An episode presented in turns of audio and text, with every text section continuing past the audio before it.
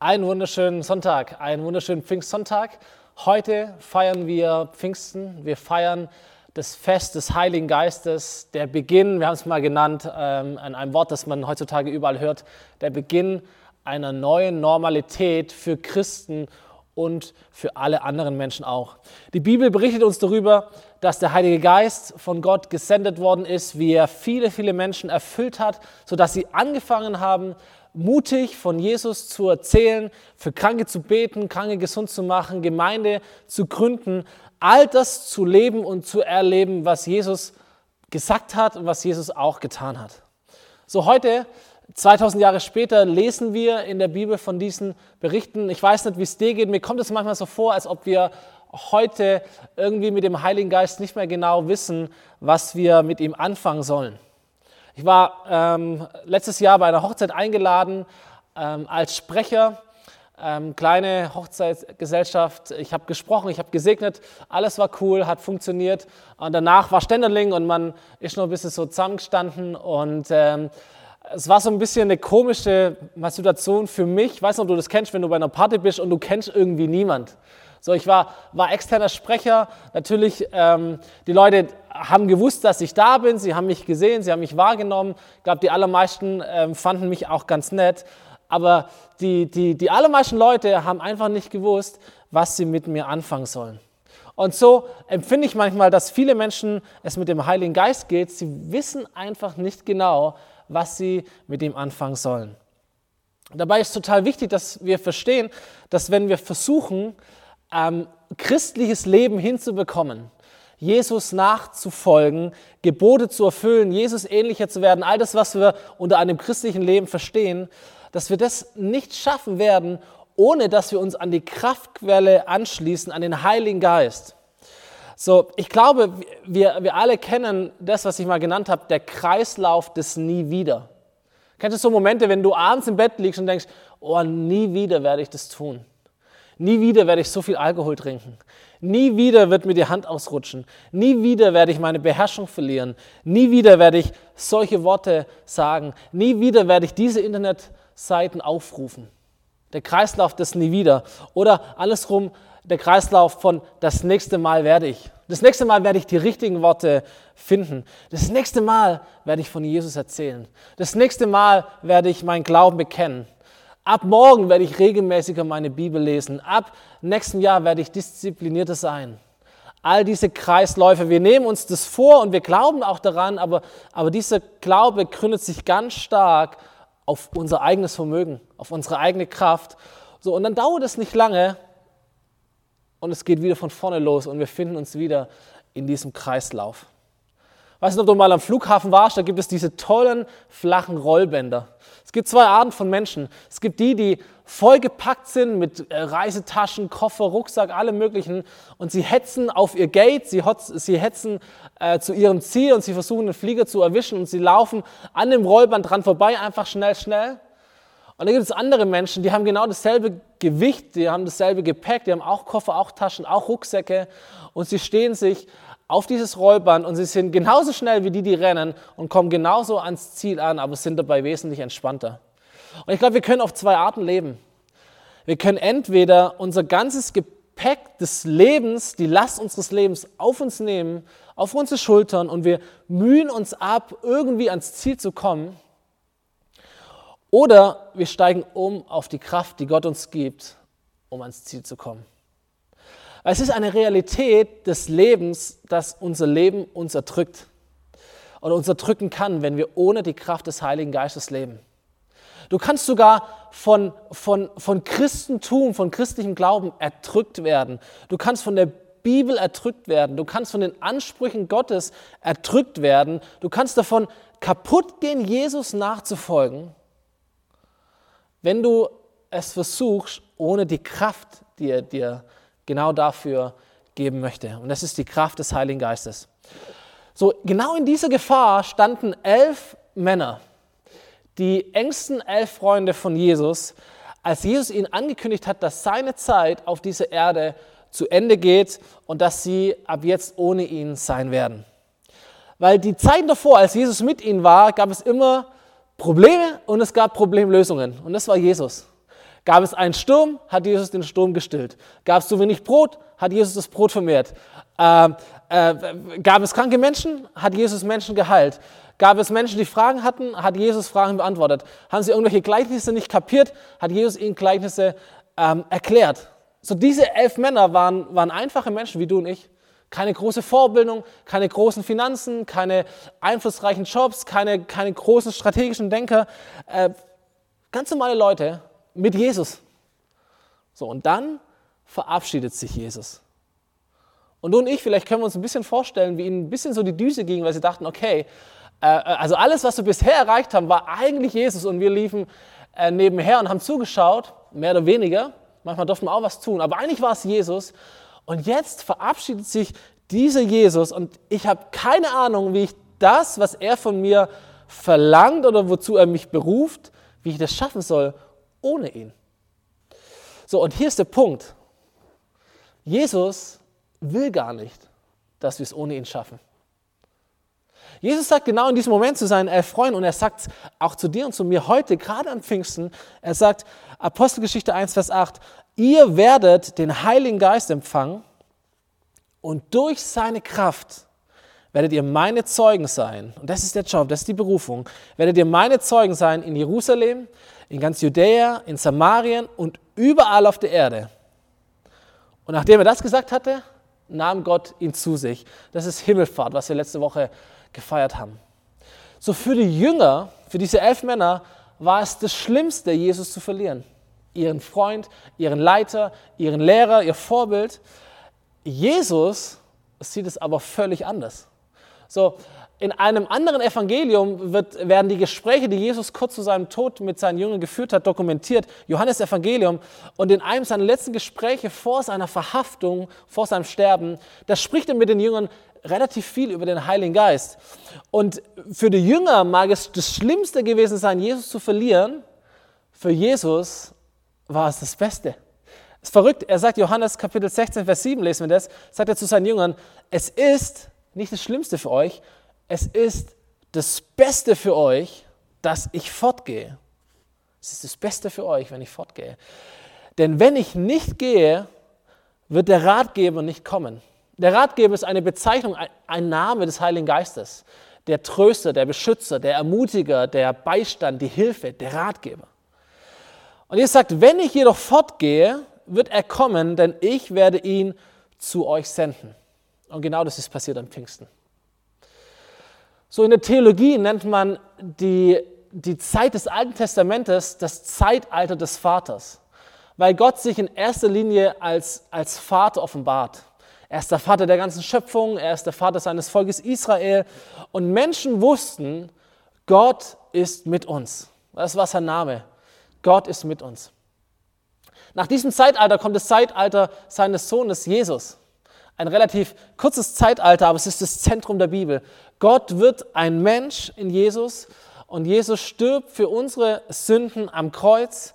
Er schenkt uns ewiges Leben durch seine Auferstehung. Und Menschen wussten, Gott ist nicht nur mit uns, Gott ist auch für uns. Und nach diesem Zeitalter kommt ein drittes Zeitalter. Und scheinbar sind diese Zeitalter nicht alle gleich gut, denn Jesus sagt, der Heilige Geist der, der nach mir kommt, das Zeitalter, das nach mir kommt, ist das Beste. Warum? Weil nicht mehr Gott nur mit uns ist und weil wir nicht nur wissen, Gott ist für uns, sondern jetzt ist Gott in uns.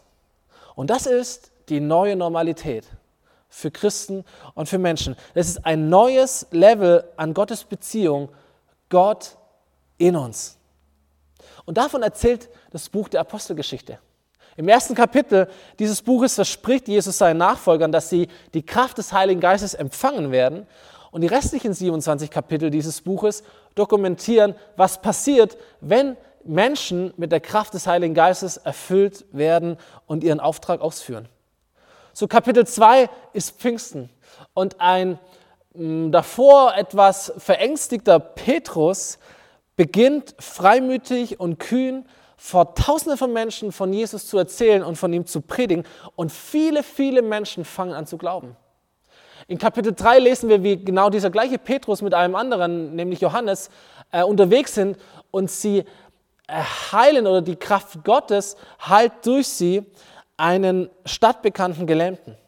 Das ist Kapitel 3. In Kapitel 4 kommt die geistliche Leiterschaft äh, auf den Plan, genau wegen dieser Sache, wegen diesem Aufruhr, der entsteht, weil dieser Gelähmte plötzlich gehen kann. Und sie versuchen zu verstehen, wie können solche gewöhnlichen Menschen wie die beiden zu so etwas Außergewöhnlichem fähig sein. Das ist das Geheimnis vom Pfingsten, dass gewöhnliche Menschen zu etwas Außergewöhnlichem fähig sind. Und dann lesen wir im vierten Vers dieses Kapitels, sie ließen, also diese, diese Leiterschaft, die ganzen Gelehrten und so weiter, sie ließen Petrus und Johannes hereinbringen und sie fragten sie, wer hat euch für das, was ihr getan habt, die Kraft und den Auftrag gegeben? Und sie wussten, das, was da passiert ist, ist nicht normal. So, sie kannten die Kraft von Jesus. Sie wussten, solche Dinge sind schon passiert, als Jesus auf dieser Welt war, aber diesen Jesus haben wir vor kurzem gekreuzigt. Dieser Jesus ist nicht mehr da. Was sie sich nicht vorstellen konnten, war genau dasselbe, was sich Petrus und Johannes auch nicht vorstellen konnten vor Pfingsten. Nämlich, dass das, was nach Jesus kommt, dass der Heilige Geist genauso stark oder noch stärker wirkt, als Jesus das tun konnte, weil es nicht mehr nur eine Person war, sondern dieselbe Kraft lebt jetzt in mindestens zwei, in Petrus und Johannes und noch in ganz viel mehr. Das ist eine neue Realität, eine neue Normalität, ein anderes Level.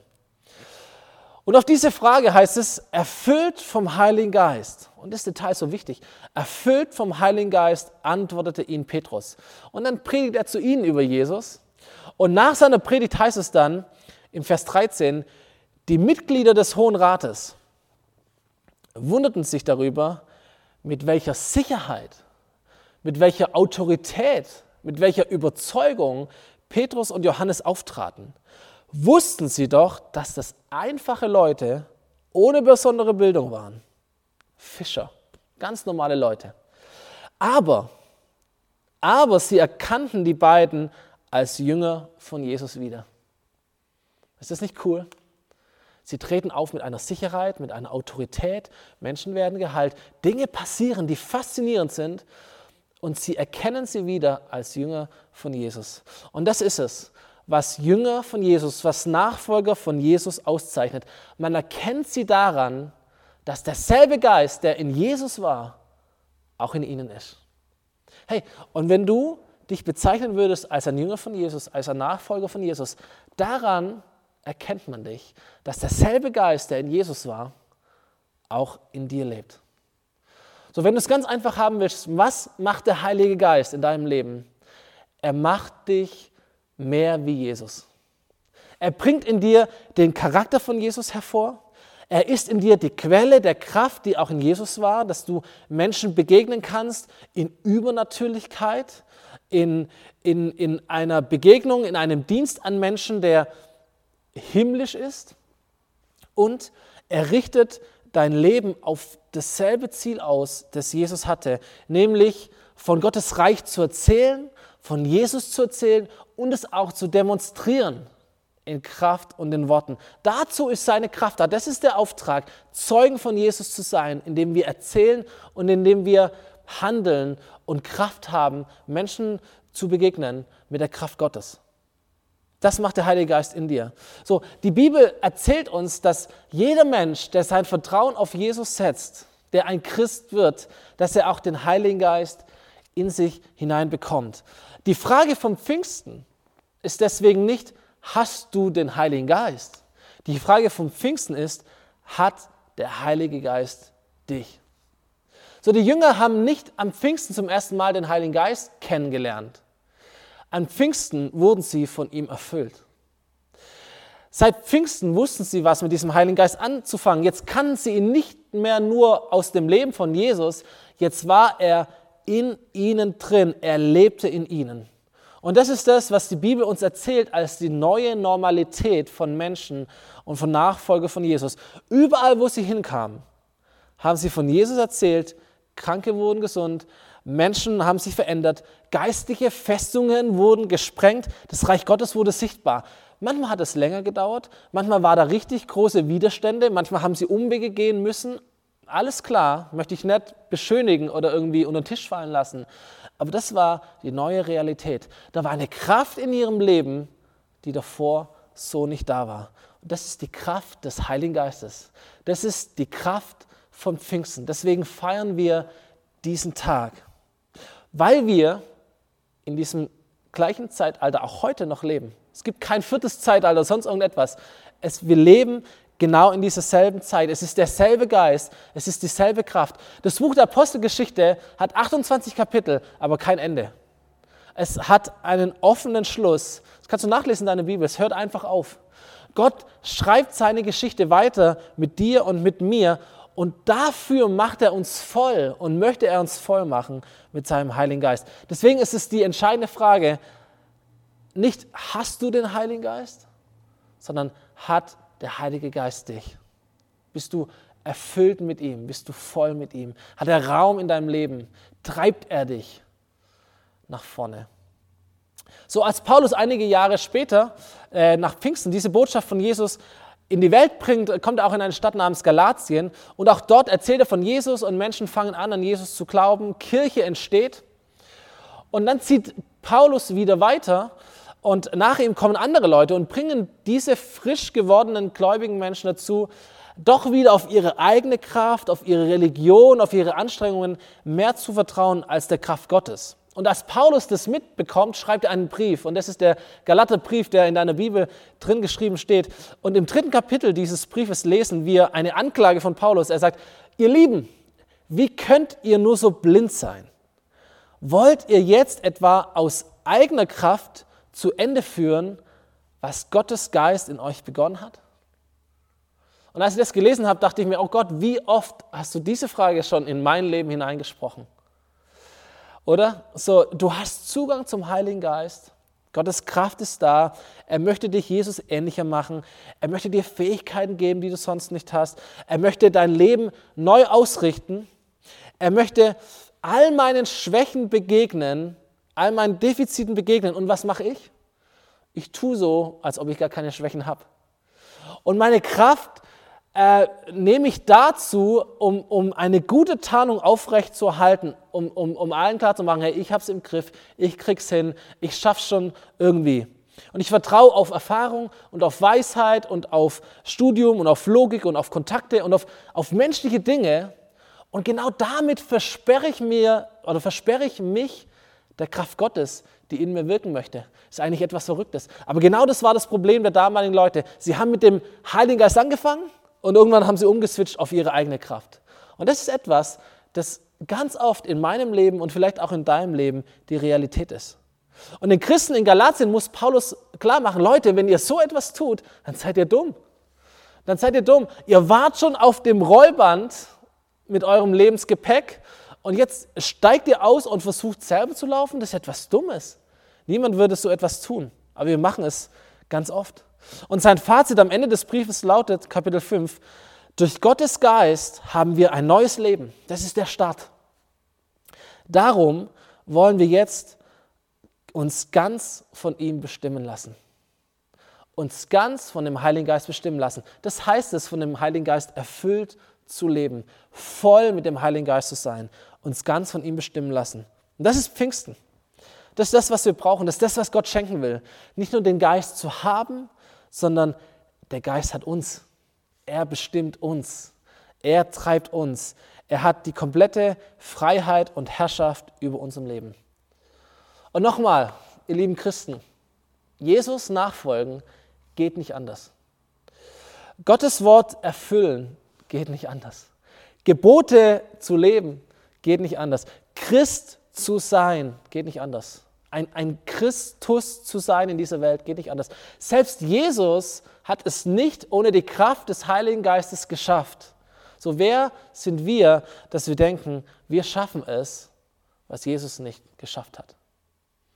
So deswegen verlangt es Jesus auch nicht von uns, sondern er sagt, ihr werdet meine Zeugen sein, ihr werdet den Dienst tun, ihr werdet Menschen begegnen, aber wartet auf die Kraft, die ich euch senden werde, auf den Heiligen Geist. So ist die Frage, die wir uns stellen, wie bekommt der Heilige Geist mich? Wie wird Pfingsten in meinem Leben, wie kann ich Pfingsten immer wieder erleben. Und die, die einfachste, beste Übung, ähm, von der ich gehört habe, ist Atmen.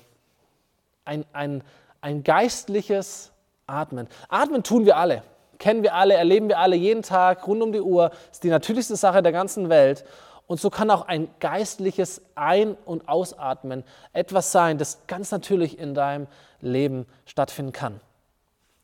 Geistliches Atmen heißt, du atmest Schlechtes aus und du atmest Gutes wieder ein.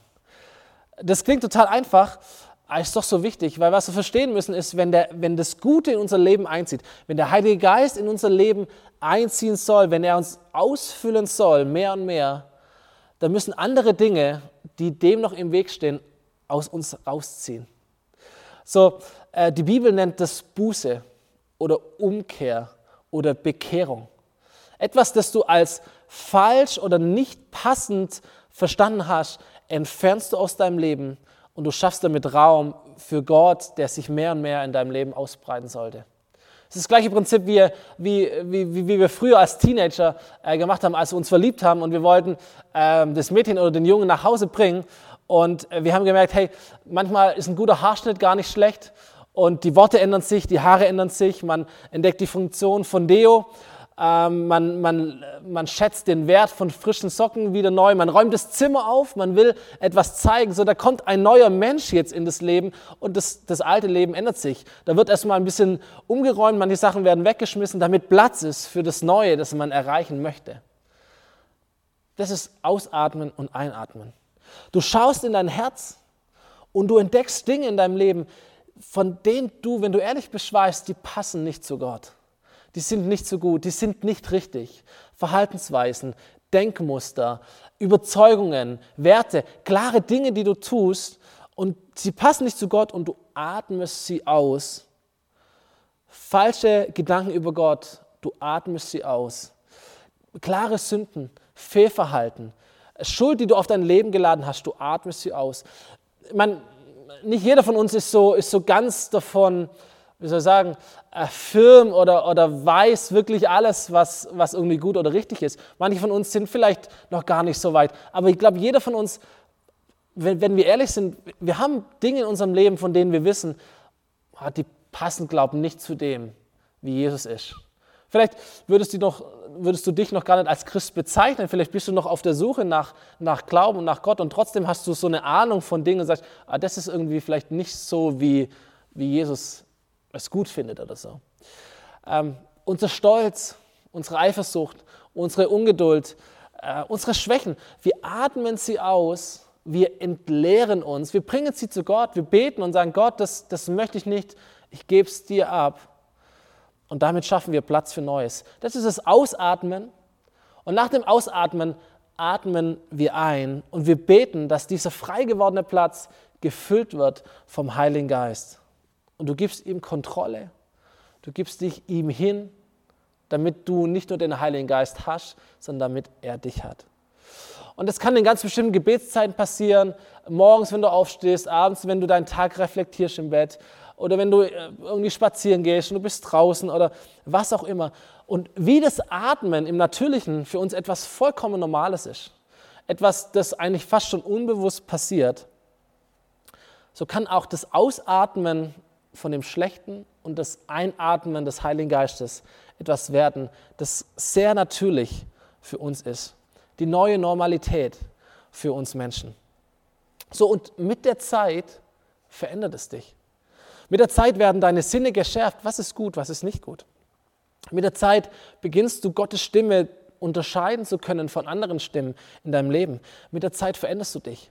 Mit der Zeit nimmt das Göttliche mehr und mehr zu in deinem Leben. Vielleicht merken das andere Menschen vor dir sogar. Vielleicht ähm, bringt dich das sogar in neue Herausforderungen. Vielleicht bringt es dich sogar in noch größere Kämpfe, in denen du aber der Sieger bleiben kannst.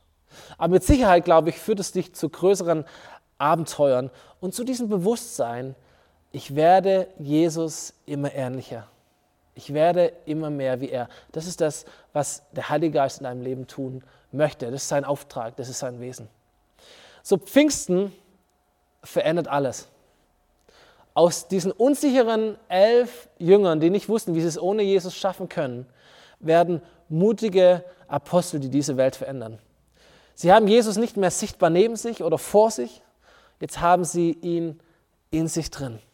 So, aber Pfingsten war nicht nur für zwölf Menschen damals. Pfingsten ist für uns alle.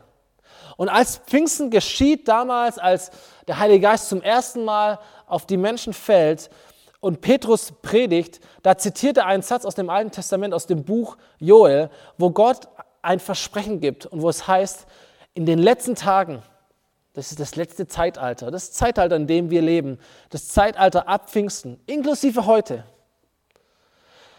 In diesen letzten Tagen, spricht Gott, will ich alle Menschen, so, das bist du, das bin ich, alle Menschen will ich mit meinem Geist erfüllen.